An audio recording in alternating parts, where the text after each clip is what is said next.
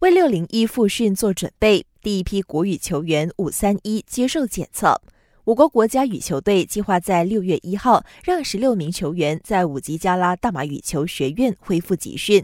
为了确保他们的安全，球员必须在五月三十一号先进行一次新冠肺炎病毒检测。只要获得国家安全理事会和卫生部的批准，他们就能复训。第二次的检测将在十四天后进行。大马羽总教练总监黄宗汉相信，所有国羽球员在行动管制令期间都会严格遵守标准操作程序。